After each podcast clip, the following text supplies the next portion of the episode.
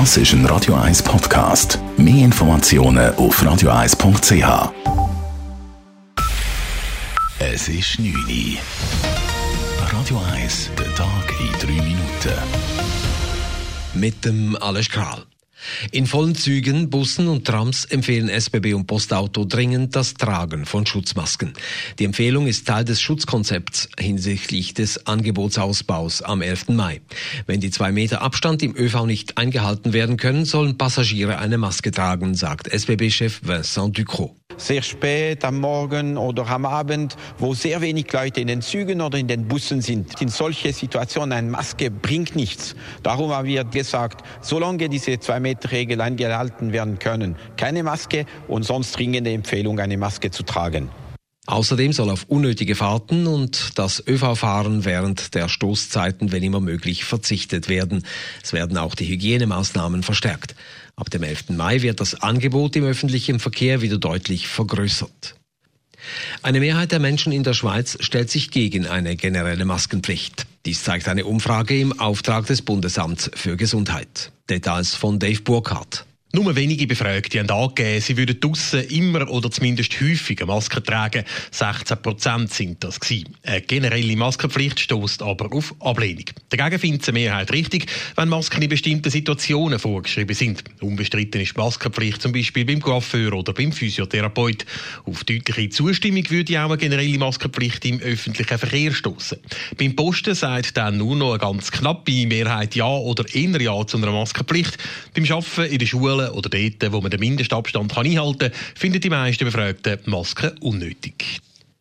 Mit verkleinerten Klassen soll im Kanton Zürich in anderthalb Wochen der obligatorische Schulunterricht wieder beginnen. Ab dem 11. Mai wird der Unterricht mit reduzierten Stundenplänen wieder aufgenommen und die Klassengröße, die beträgt laut Bildungsdirektorin Silvia Steiner höchstens 15 Schüler. Dieses Modell soll bis am 8. Juni gelten. Danach sollen die Schulen wieder ganz geöffnet werden, wenn es die Pandemieentwicklung erlaubt.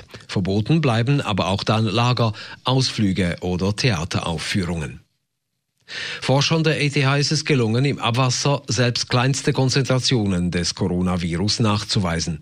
Man arbeite nun an einer Optimierung der Nachweismethode mit dem Ziel, ein Frühwarnsystem aufzubauen, so Forscher Christoph Ort. Die Hoffnung ist natürlich, dass wir einen Anstieg vom Coronavirus im Abwasser früher erkennen, wie das durch Testen von Individuen, die Symptome zeigen, der Fall sein wird. Ein paar Tage, jeden Tag zählt, haben wir gesehen, rückblickend. Laut den Forschern gibt es derzeit keine Hinweise darauf, dass sich das Virus über das Abwasser und auch nicht über das normale Wasser verbreitet. Trinkwasser in der Schweiz könne bedenkenlos konsumiert werden. Die Swiss Football League wartet mit einem Entscheid zur Fortsetzung der Meisterschaft ab. Für die Wiederaufnahme der Spiele der Super- und Challenge League brauche es weitere Abklärungen, so zur Umsetzung der Schutzmaßnahmen, aber vor allem zu den wirtschaftlichen Folgen einer längeren Phase mit Geisterspielen. Der Bundesrat hat in Aussicht gestellt, dass die Meisterschaft ab dem 8. Juni wieder aufgenommen werden könne, aber ohne Zuschauer. Die Clubs brauchten Lösungen zur Finanzierung dieser Periode mit den fehlenden Einnahmen, teilte die Fußballliga mit. Radio 1 Wetter. In der Nacht ist es mit klaren Phasen meistens trocken. Morgen am Freitag, am Tag der Arbeit, ist es häufig stark bewölkt. Kurze Auffällige gibt es vor allem am Morgen, am Nachmittag regnet es und windet es unangenehm. Temperaturen zum Aufstehen um die 7 bis 9 Grad, tagsüber bis 14 Grad. Das war der Tag in 3 Minuten.